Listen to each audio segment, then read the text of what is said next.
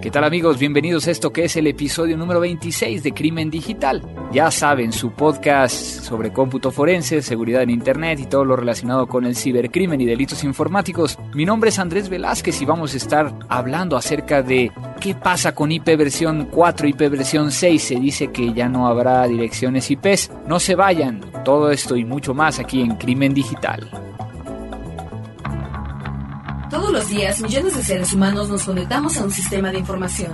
Vivimos una realidad virtual donde convivimos, crecemos y maduramos. Enviamos y recibimos datos a través de una red donde nadie se conoce. Solo vemos imágenes y reflejos, no juzgamos, solo intercambiamos. Es mejor estar informado. No hay pretextos. Crimen Digital, el podcast conducido por Andrés Velázquez con todo lo relacionado al cómputo forense, seguridad en Internet y las últimas tendencias nacionales y mundiales del cibercrimen.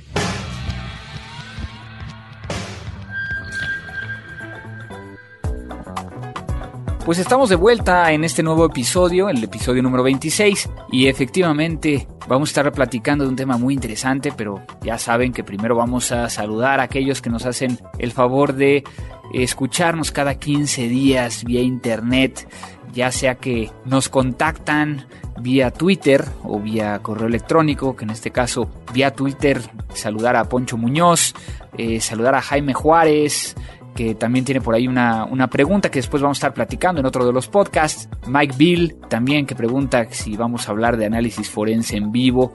Espero que sí. Adrián Rosas, un, un, saludo y también pregunta que si el cómputo forense es capaz de conocer de dónde surge o quiénes son los involucrados en un Distribute Denial of Service o un DDoS. Muy interesante la, la, pregunta, espero poder llegar a contestarla en, en, otro de los, de los podcasts. Y también tenemos por aquí Alien Bartan que pregunta que si hay una forma definitiva de borrar discos duros, que bueno, por ahí le, le contesté vía, vía el mismo Twitter, sin embargo, para todos aquellos que luego me preguntan, sí, sí es posible, existen tres métodos principales, estaría el tema de la sobreescritura, es decir, sobreescribir el disco ya sea por hardware o por software, que evita que se pueda llegar a recuperar la información. Mi recomendación sería vía hardware, debido a que hemos encontrado que algunas herramientas no borran completamente toda la información y de hecho técnicamente no es posible. Entonces dejan algunos elementos que te indican que tanto están haciendo uso de herramientas de sobreescritura como a lo mejor puedes llegar a recuperar los nombres de los archivos. Ese sería el primer método, la sobreescritura.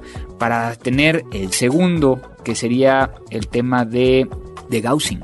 El de Gaussing es utilizando ondas electromagnéticas, y realmente estamos hablando de magnetismo, lograr que esos bytes o bits que se encuentran dentro del, del disco, digo, recuerden que, que, un disco está hecho de unos y ceros, ¿no? O sea, cuando uno de los, las mínimas expresiones contenidas en el disco se hace hacia una izquierda o hacia la derecha, significa un 1 o un 0, ¿no? Al, al poner un electroimán muy fuerte, lo que va a hacer es de que va a lograr que esos pequeños elementos se alineen hacia un lado, pues obviamente estarían sobreescribiendo de alguna manera o bueno, haciendo un cambio que hacen que sea difícil de llegar a, recuperarlo, ¿no? Y la tercera es físicamente, ya saben, destruir completamente el disco, de una manera en que, en que nadie pueda llegar a recuperarlo.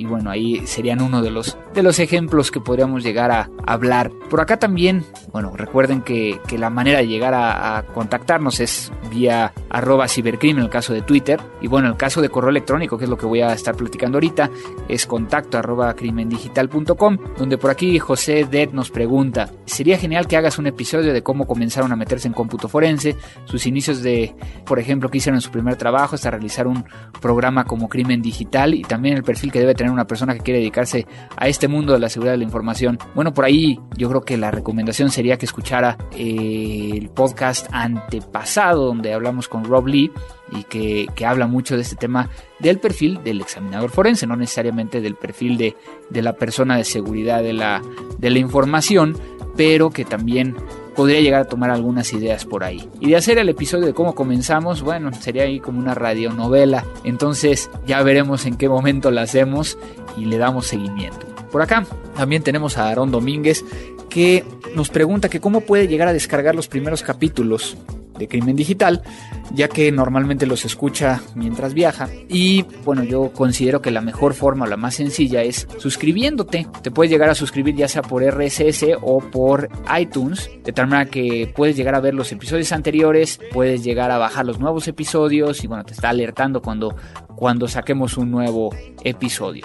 Entonces, por acá tenemos a Grecia Coronado que, que si ya habíamos visto por ahí unas páginas que consiguen cuentas de Yahoo o Hotmail, que consiguen yo creo que las contraseñas, ¿no? Aquí yo creo que hay que tener mucho cuidado ya que estos sitios realmente se hacen uso de la ingeniería social o el phishing para poder llegar a obtener la contraseña. Entonces, es un tema muy complicado, es un tema que he estado viéndolo desde hace algunos años y que, he estado investigándolo y hemos podido llegar hasta físicamente ver quién lo estaba haciendo. Pero también hay un elemento importante de que luego la legislación no contempla este delito. Entonces, es un tema medio macabro. Aquí yo lo que les diría es, por un lado, no lo contraten. ¿Por qué? Porque muchas veces los están tomando el pelo y por el otro lado ustedes están incitando a cometer un delito, entonces si se llega a encontrar cómo llegar a, perseguirlo, pues ustedes estarían incitando a cometer un delito. Y por el otro lado, tengan mucho cuidado cuando lleguen correos electrónicos simulando ser de incluso de, gente que conocen,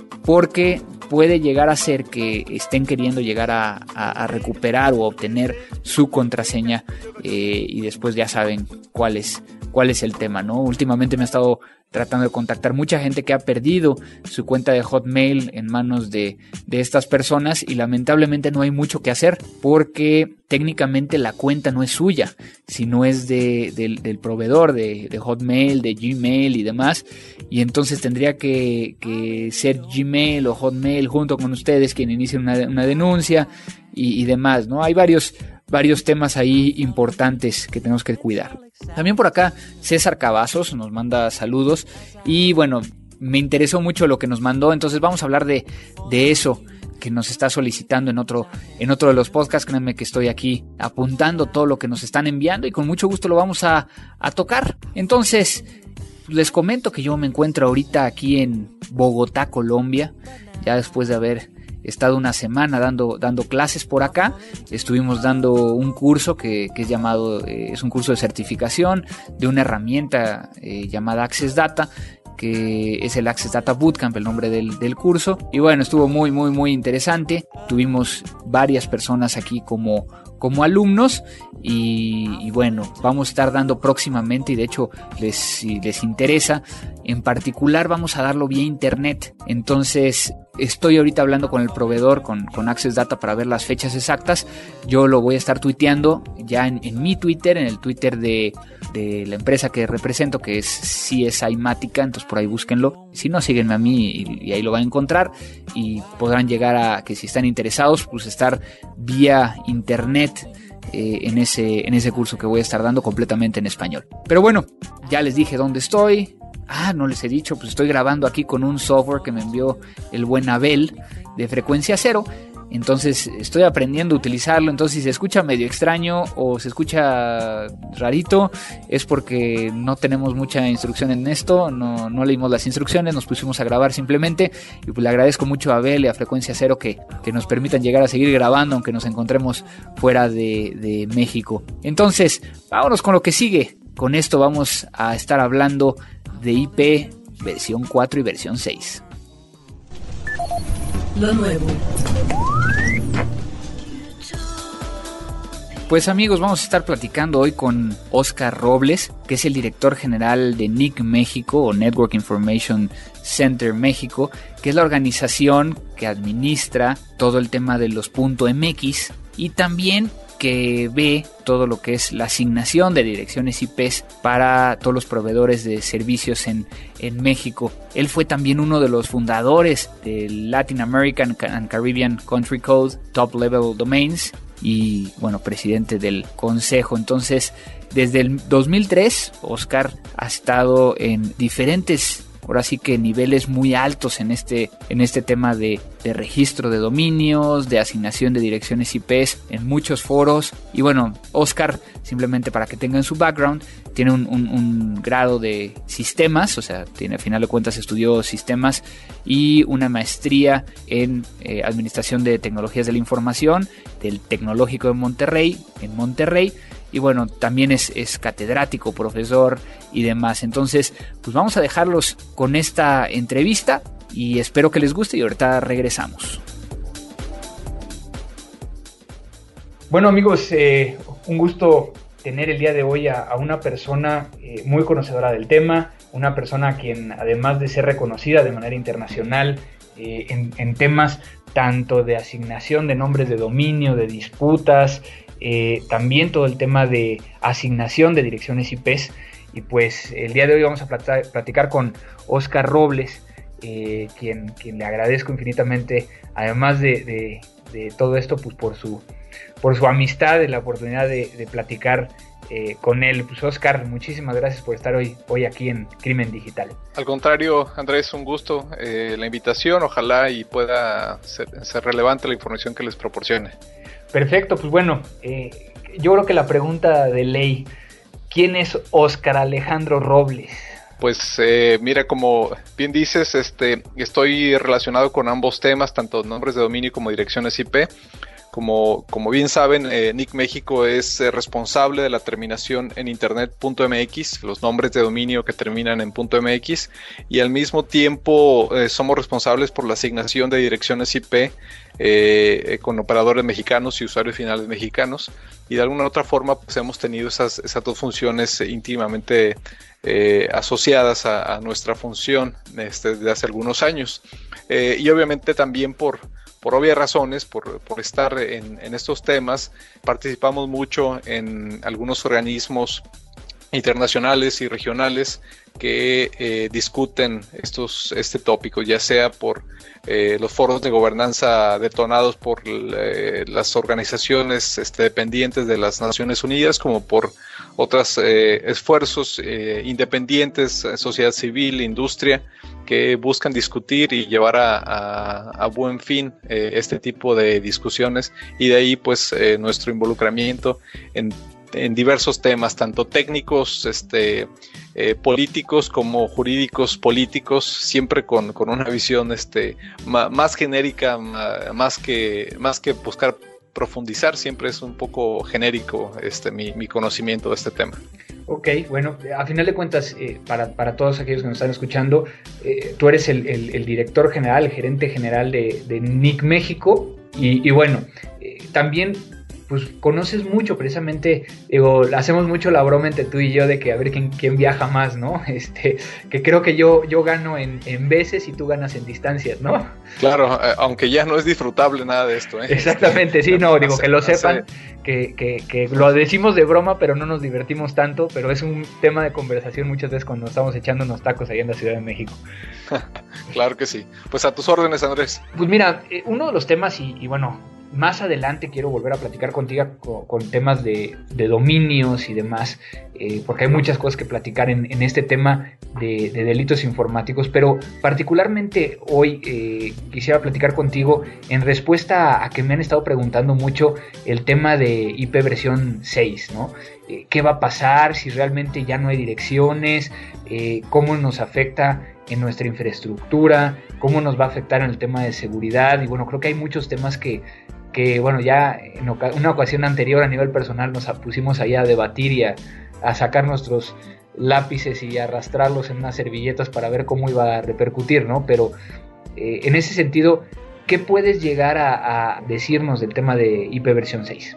Claro, pues mira, este IPv6 es un protocolo de direccionamiento eh, nuevo, digamos, este, podemos llamarle así, aunque pues eh, tiene 14 años, este, podemos decir que tampoco tiene gran cosa de nuevo. Lo que sí es un hecho es que muy pocos lo, están utilizando.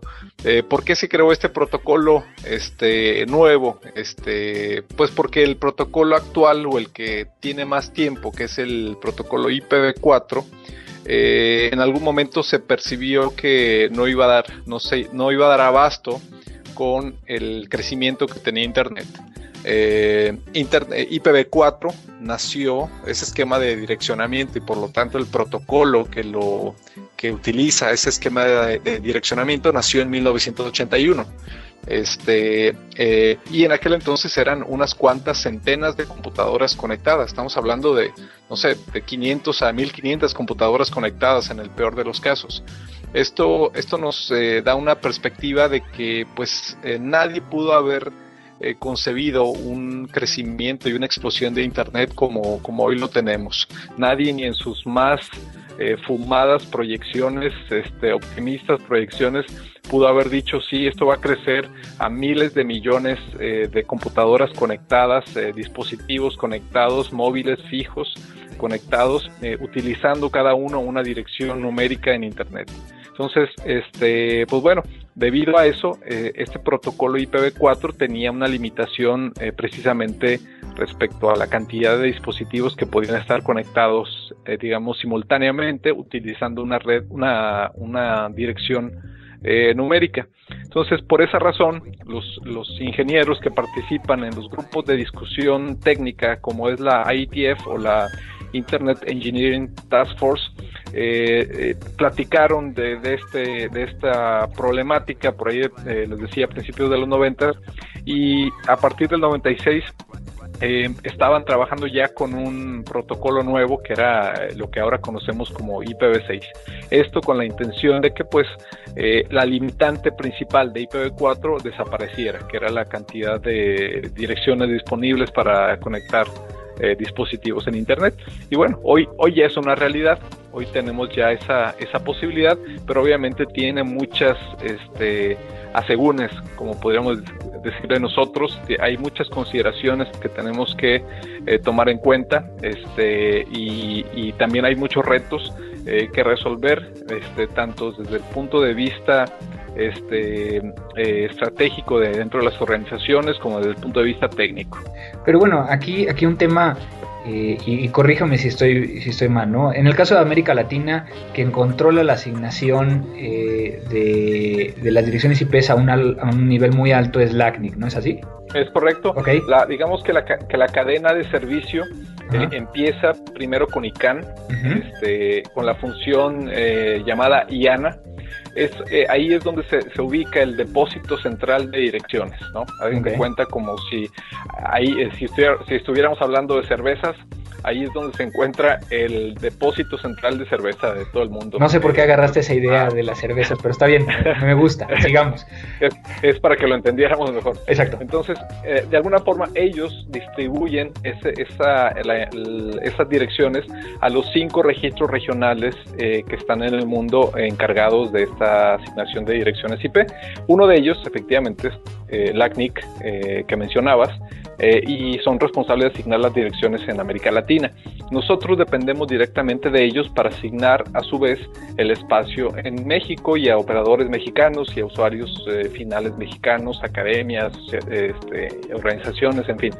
Este, y es así como se establece, digamos, la, la cadena de servicio la cadena de servicio, perdón, y por ello pues nuestro involucramiento con estos, con esos temas. Y entonces, bueno, platicábamos el otro día que, que bueno, se, este, se van eh, hablando, o, es que tú me lo explicaste con la cuestión de la diagonal 8, ¿no?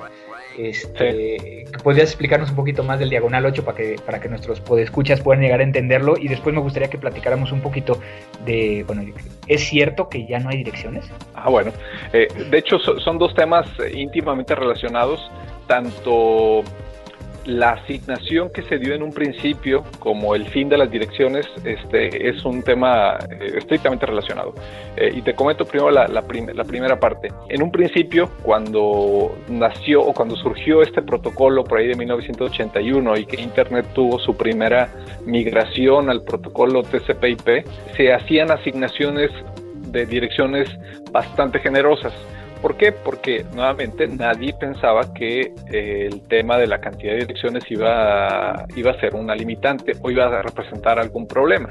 Entonces lo que hacían era, eh, si el IPv4 eh, representa un espacio de 4 mil millones de direcciones, ¿sí? eso es dos eh, si elevan el, número 2 a la 32 por los 32 bits que tiene cada, eh, cada dirección IP, estos son 4 mil millones de direcciones, 4 mil 300 millones de direcciones aproximadamente.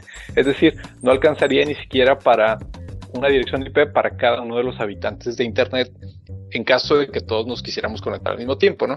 Pero bueno, entonces les decía, este, en aquel entonces no había esa concepción del crecimiento de Internet, estamos hablando de principios de los 80 y las asignaciones de espacio eran bastante generosas, se asignaban por diagonales 8, es la nomenclatura, este, pues habitual, en aquel entonces se le llamaba clase Eh, perdón, clase SAS, perdón, eh, clase SAS. Es una clase a... estamos hablando del diagonal 8 del subneteo, ¿no? Para todos aquellos que saben subnetear. ¿O no? No, más bien estamos hablando de la cantidad, eh, más allá de la, del subnetting, pero, pero sí está relacionado. O sea, diagonal 8 representa 2 a la 24, que son 16 millones de direcciones. ¿sí? Entonces, cuando una organización a Internet y necesitaba direcciones, necesitaba IPs, eh, le asignaban un diagonal A. Estamos hablando de la Universidad de Harvard, de BBN, de IBM, de estas grandes corporaciones que se conectaban a esas redes académicas eh, en los 80s. Entonces estamos hablando de 16 millones de, direcciones. Nadie, ninguna organización hoy ha sido capaz de requerir tanto espacio como las 16 millones. Sin embargo, eh, fue un problema de dimensionamiento, fue un problema de falta de, digamos, de estimación del crecimiento de Internet y pues bueno, ese derroche eh, realizado en los primeros años, en los primeros este, 10 eh, años eh, de, IPv4 fue lo que originó que IPv4 se, se acabara muy rápido. Y entonces se asignaba, ¿no?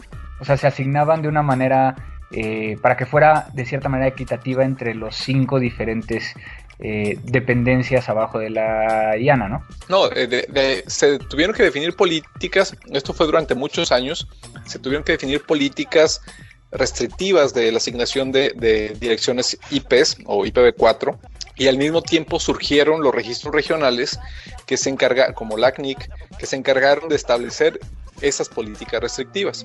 Y además de, asegurar la correcta asignación, la, eficiente utilización del espacio de direcciones IP con políticas eh, consecuentes, pues que, fueran de, acorde a las, a la evolución de, Internet, pero también a las necesidades de eh, mayor eficiencia en el espacio de direcciones IP. Entonces, este, eh, con esto, pues se establecieron varias políticas. Una de ellas era que cuando se acabaran las direcciones y quedaran solamente cinco diagonales A, se le iba a otorgar una a cada uno de los cinco registros regionales. Y esto fue precisamente lo que ocurrió el 3 eh, de febrero de, este año. Este, eh, si no me equivoco, 3 de febrero, sí fue hace un par de, semanas, este, en, en Miami.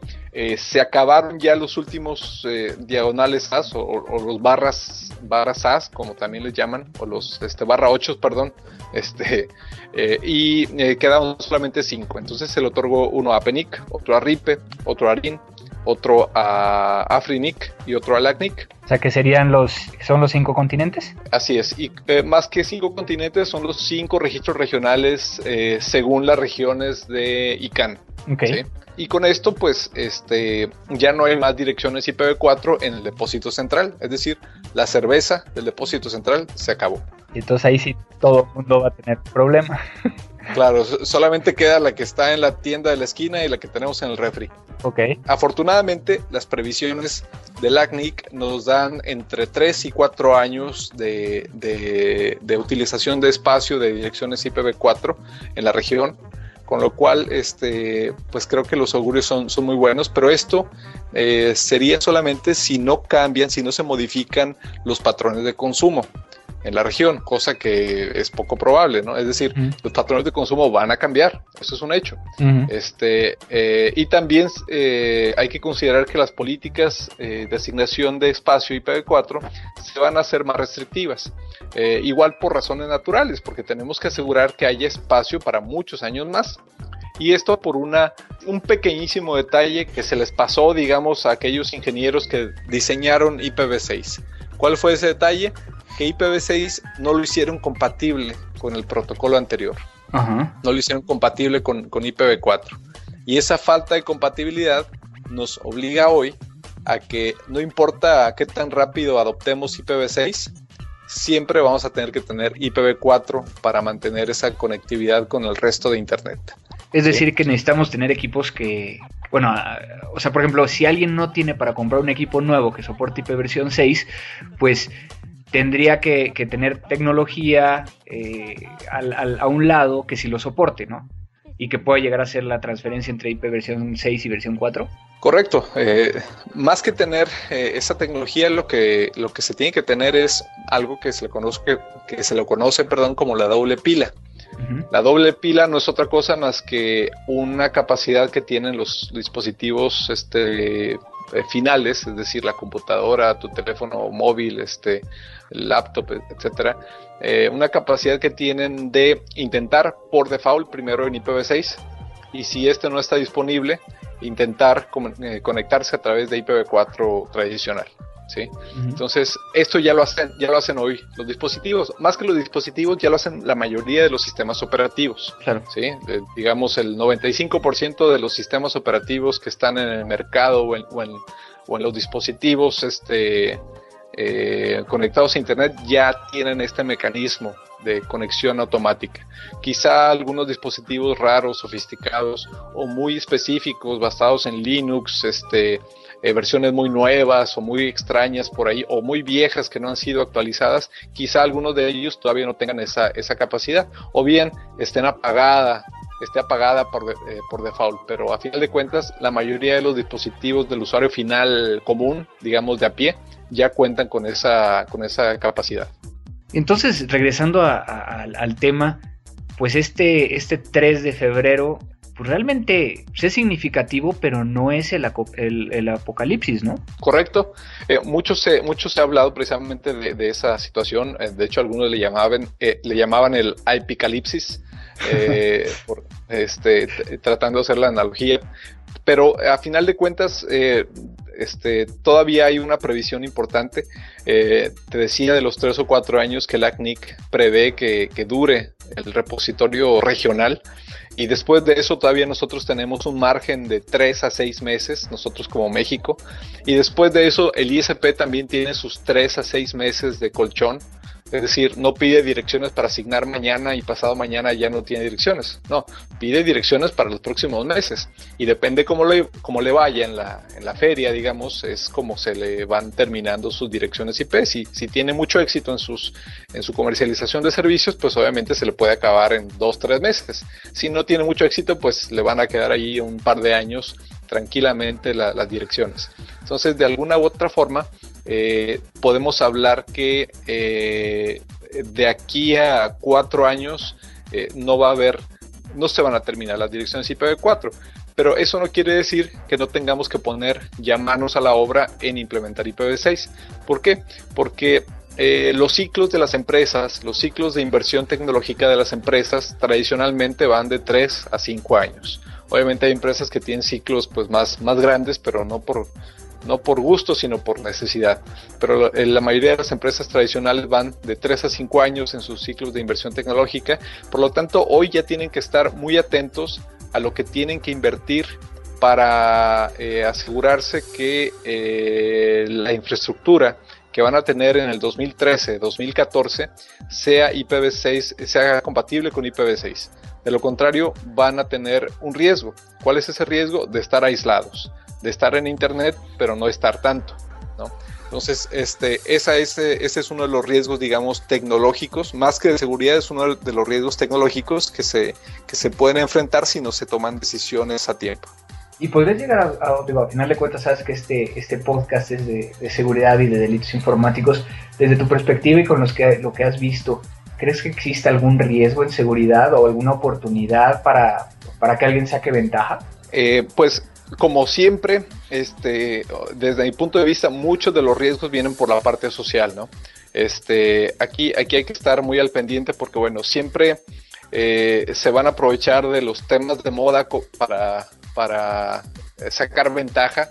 Este, desde, desde el correo que te dice, revisa, eh, da clic aquí para, para asegurarte que tu computadora ya está conectada a IPv6 desde, desde ahí hasta aquel cuate que este, contratas experto en IPv6 para coordinar un despliegue de IPv6 en todos tus sistemas y que lo único que te va a hacer es este, sembrar eh, puertas traseras y gusanos y eh, obtener información este, de, manera este, eh, no autorizada, ¿no? Pero obviamente estamos hablando de, la menor de los casos o el menor de los casos. Sin embargo, como, eh, insisto, como siempre surge, si esto no se hace de manera planeada, hay una mayor posibilidad de que efectivamente uno esté más expuesto a esas situaciones de riesgo.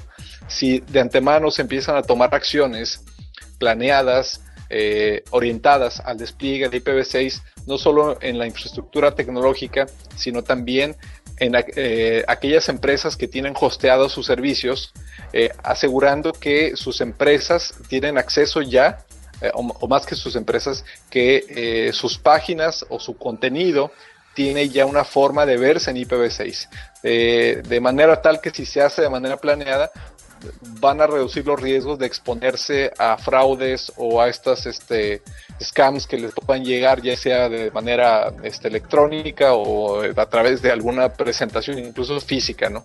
Claro, claro. Y bueno, también hay un tema que, que bueno, no lo vamos a explicar a detalle porque también todos los que nos escuchan tienen que hacer su tarea y, ponerse a, a revisar, pero hay un tema en particular que me llama la atención, que existen diferentes formas de escribir eh, una IP versión 6. Entonces, y, que existe el hecho de que puedes llegar a que si son dos ceros, eh, cambias un, símbolo y todo esto. Eh, ¿Cómo ves esa parte? ¿Nos va a afectar de alguna manera? Más que afectar, yo creo que el hecho de, tener un protocolo como IPv6 esto requiere de mayores capacidades este, de entendimiento.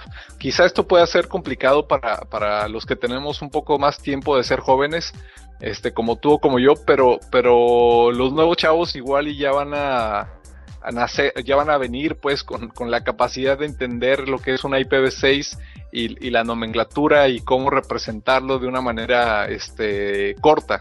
Este, incluso hay ciertos rangos de direcciones que su representación es más corta que, IPv, que IPv4 tradicional, por la forma de abreviar, como bien dices, los ceros. Y simplemente los ceros se obvian y no se colocan, se ponen dos puntos y listo, te pasas al siguiente eh, eh, este cuarteto de más, perdón, cuarteto no, al, siguiente octeto, que lo representas con una letra, ya no con, con un este eh, eh, perdón, con un par de letras, ya no con un este eh, una secuencia del 0 al 255, ahora es un par de letras hexadecimales que van de la, del doble 0 a la doble F. Entonces con esto pues tienes esa misma representación y, te vas ahorrando ahí unas letras. Sin embargo, para el usuario de a pie pues este, va a ser todavía más complicado porque esto, esto puede ser tanto la representación de una dirección IPv6 como la MAC address eh, o este, alguna otra representación hexadecimal eh, este, tecnológica que, pues no necesariamente va a tener que entender. Entonces esto hace eh, todavía más evidente la, brecha digital en cuanto a conocimientos y como tú sabes pues en la medida que haya menos entendimiento de estas cuestiones, pues eh, el, factor social en la seguridad se ve, se ve seriamente amenazado. Desde el usuario casero, este, el usuario estudiante, hasta el usuario corporativo. Claro, claro. Y bueno, ¿qué, tenemos que esperar? O sea, como, como gente del área de, de, tecnología, como gente del área que muchas veces está encargado de esto, ¿qué, ¿qué, vamos a esperar? Obviamente vamos a esperar cuestiones de, que nos van a pedir implementarlo, eh, de que tenemos que nosotros estarlo impulsando. Eh, ¿En qué podríamos llegar a platicar en el tema de que allá afuera se están diciendo cosas que no son ciertas y cuál es el camino que debemos de tomar? Pues como te decía, lo, principal es la previsión. Eh, nosotros en NIC México desde, 2005 hemos estado acercándonos a los, a los operadores de tal forma de que, conozcan, que se enteren primero de, lo que es IPv6. Este, la mayoría de los chavos técnicos lo, conocen, o sea, no, les hemos llegado a, dar ninguna noticia nueva, eh, pero más bien nuestra función ha sido acercarnos a, las eh, áreas un poco más de toma de decisiones, ¿sí? No solamente a los, a los técnicos. Ellos ya saben, ellos están perfectamente informados de qué es IPv6 y, y, de, y de lo relevante que es para sus organizaciones, pero desafortunadamente no todas las decisiones, o bueno, eh, para bien o para mal, no todas las decisiones son exclusivamente tecnológicas en las organizaciones, tienen un alto componente de eh, decisión comercial para que éstas se implementen. Entonces, eh, de alguna forma, con esos mm, talleres, con esos eh, programas, conferencias y demás, hemos tratado de llegar a esos otros eh, este, eh, esferas en las organizaciones, eh, asegurándonos pues que, llegue este mensaje, digamos la, la, evangelización del IPv6 en las, en las organizaciones. Me parece que hoy al tener ya al menos un proveedor este, que comercialmente ofrece sus servicios en IPv6, creo que esto ya, ya nos, nos brinda un muy buen augurio.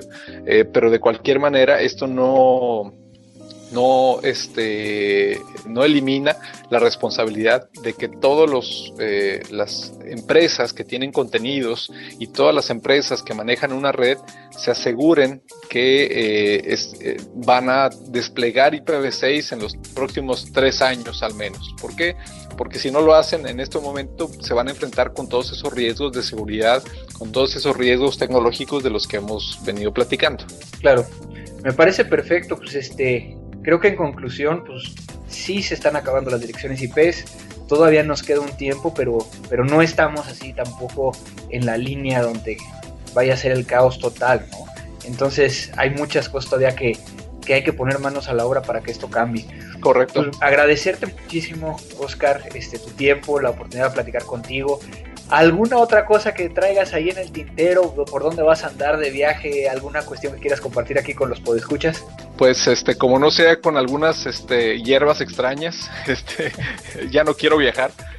Este, pero, pero no te comento de, un, eh, no necesariamente de un viaje, sino más bien de un evento que se va a llevar a cabo el 8 de junio, eh, llamado el IPv6, IPv6 Day, que es eh, un evento, es, es, más que nada es un show, no, es tanto algo significativo desde el punto de vista tecnológico, pero, pero es un evento que nos va a dar la oportunidad de, como decimos en México, de medirle el agua a los camotes.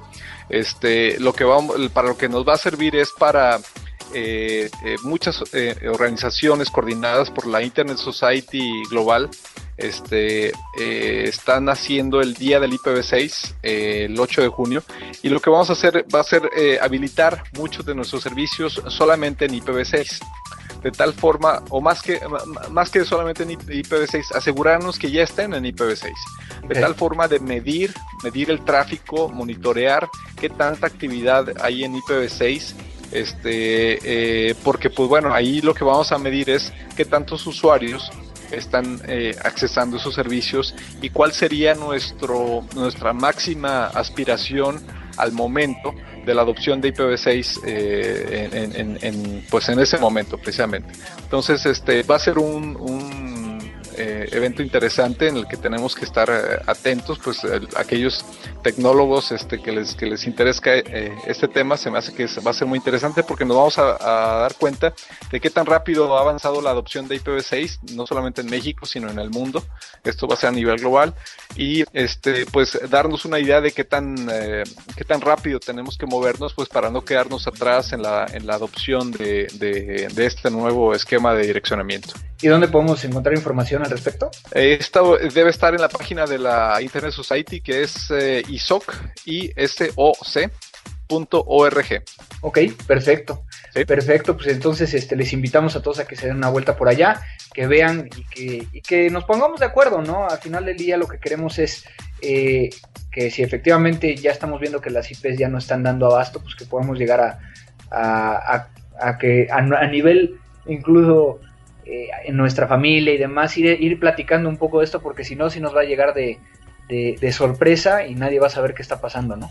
Claro, claro, no hay como ir eh, regando la, noticia, ¿no? Me parece perfecto. Pues entonces eh, te mando un gran abrazo, amigo. Muchísimas gracias por, por la oportunidad. Yo me encuentro acá en, en Colombia, este, ya sabes, siguiendo con el tema del, del Forensic Tour 2011. Este, y bueno, ojalá nos veamos pronto, eh, ya sea en Monterrey o en la Ciudad de México, para echarnos unos buenos tacos. Claro que sí, claro que sí, siempre será un placer. Y pues a la orden. No, al contrario, muchísimas gracias, eh, Oscar, el único, la única persona que conozco en Monterrey que le gustan más las tortillas de maíz de la Ciudad de México que las de Monterrey. ¿Sale? bueno, pues muchísimas gracias, Oscar. un abrazo, igualmente, saludos.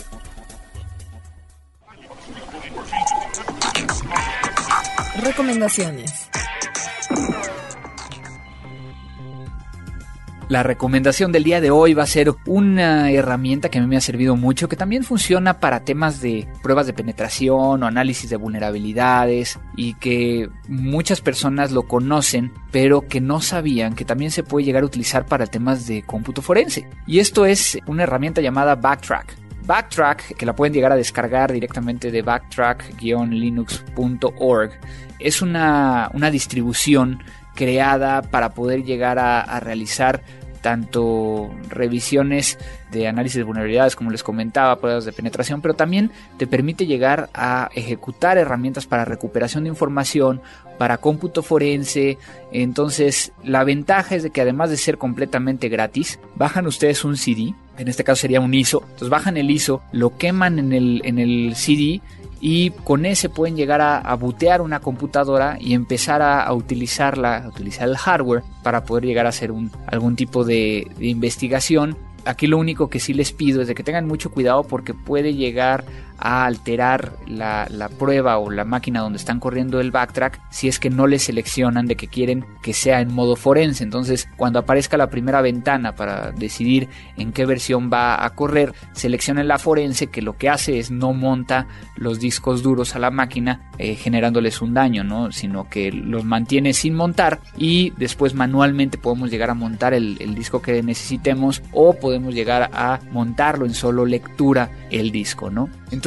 Para aquellos que me preguntaban de alguna herramienta que pudieran llegar a utilizar, de tal manera que fuera gratuita, que fuera sencilla, esta no es, no es tan sencilla, pero pues es gratuita y pueden llegar a empezar a hacer sus investigaciones forenses. Entonces, pues es la recomendación del día de hoy. Espero les haya gustado este episodio número 26. Mi nombre es Andrés Velázquez. No se olviden de mandarnos vía Twitter sus comentarios, que es arroba crimen digital. El mío eh, a nivel personal es arroba cibercrimen. Y también pueden llegar a contactarnos vía contacto arroba crimendigital.com.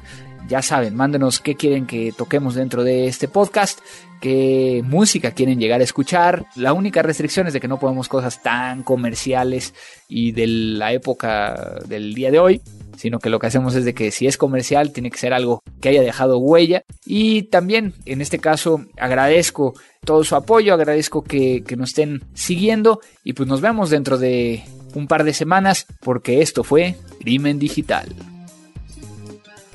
Crimen Digital, el podcast conducido por Andrés Velázquez con todo lo relacionado al cómputo forense, seguridad en Internet y las últimas tendencias nacionales y mundiales del cibercrimen. Frecuencia Cero, Digital Media Network, www.frecuenciacero.mx, pioneros del podcast en México.